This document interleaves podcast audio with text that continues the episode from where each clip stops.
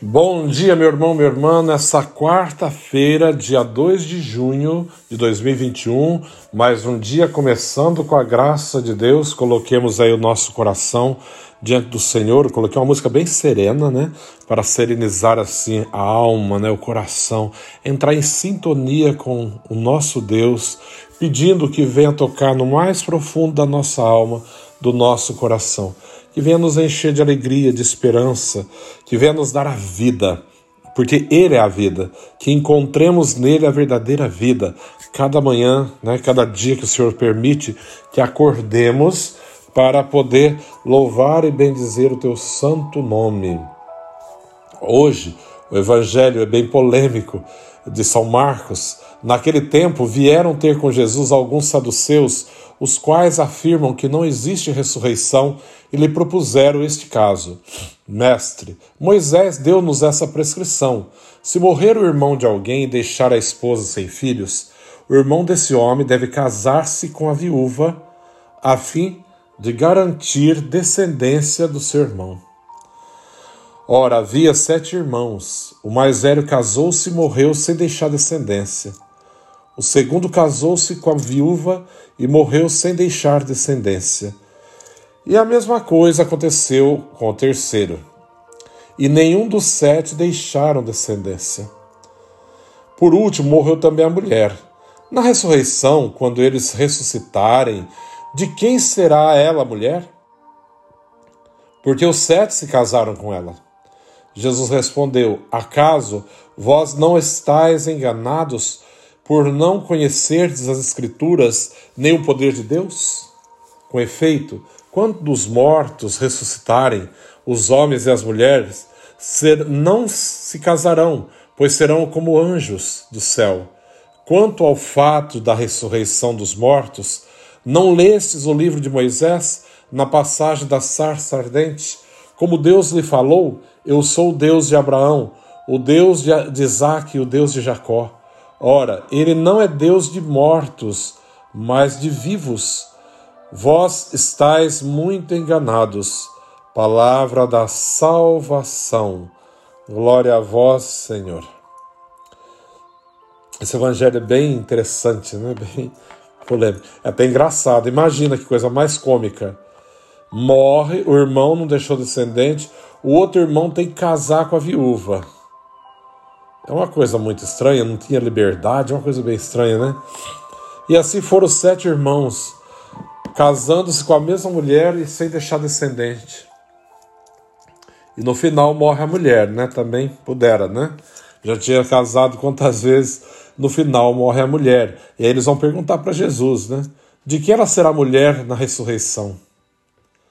Jesus fala: vocês não conhecem a Escritura. É o tipo de pergunta de quem não conhece as coisas, né? Simplesmente não conhece a Escritura, não sabe.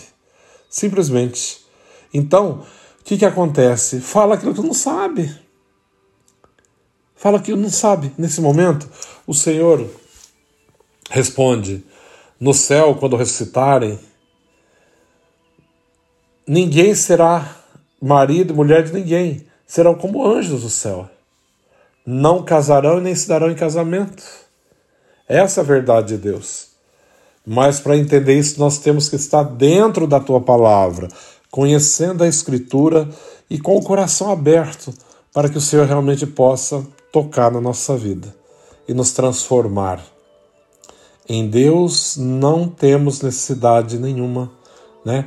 O casamento, tudo é faz parte desse mundo. Mas casa, casa, né, se dá em casamento é a realidade desse mundo. Um dia quando morrer, estiver no céu, não tem razão de ter casamento, né? Para quê? porque em Deus nós somos plenos. Nesse mundo, a pessoa precisa ter o companheiro, no caso, quem tem a vocação também, né? Para se casar. Não é todo mundo que tem. Tem o companheiro, a sua companheira tal, e tem essa necessidade de ter, de caminhar junto, de construir uma vida junto. Mas em Deus será a plenitude da graça, a plenitude da vida, de tudo. Então não precisamos de mais nada. Em Deus estamos para sempre, né? Somos preenchidos, né, completos, então não precisamos. Mas para aqueles que não conhecem a Deus, vai encontrar uma necessidade, que não tem, é claro, né? Foi o caso dos fariseus e dos saduceus, né? Os saduceus que vieram assim pregar uma peça, né? Fazer uma armadilha, questionar, não porque acreditasse, não acreditava em nada, né? Tava ali simplesmente por maldade, por curiosidade apenas. Como tem gente que pergunta não porque, porque quer crescer, aprender, conhecer, mas por curiosidade. A curiosidade é muito grande e não é bom isso. Temos que buscar ter interesse para conhecer melhor, para viver melhor, para fazer melhor e para estar em Deus, não simplesmente por curiosidade. Isso não presta, isso não é bom, né? Isso é um vício. Hoje também nós celebramos dois santos que rezamos na liturgia, né, na, na oração eucarística número um, quando reza pelos santos, Marcelino e Pedro, né? Eles viveram no século IV, estavam presos na época da perseguição de Diocleciano, e dentro da prisão eles vão encontrar um homem que está deprimido e vai perguntar por que, que ele está dessa maneira. Ele vai dizer que a filha dele é possuída por um espírito mau, né? Ela tinha uma, um, um espírito maligno que oprimia ela, aquela criança. Então eles anunciam Jesus àquele pai, deram poder, de, né? Disseram do poder do Senhor para libertá-la e conseguiram a libertação. Foram até a casa da família anunciaram Jesus, oraram pela libertação daquela criança. Por graça, toda a família se converteu e aceitaram o santo batismo.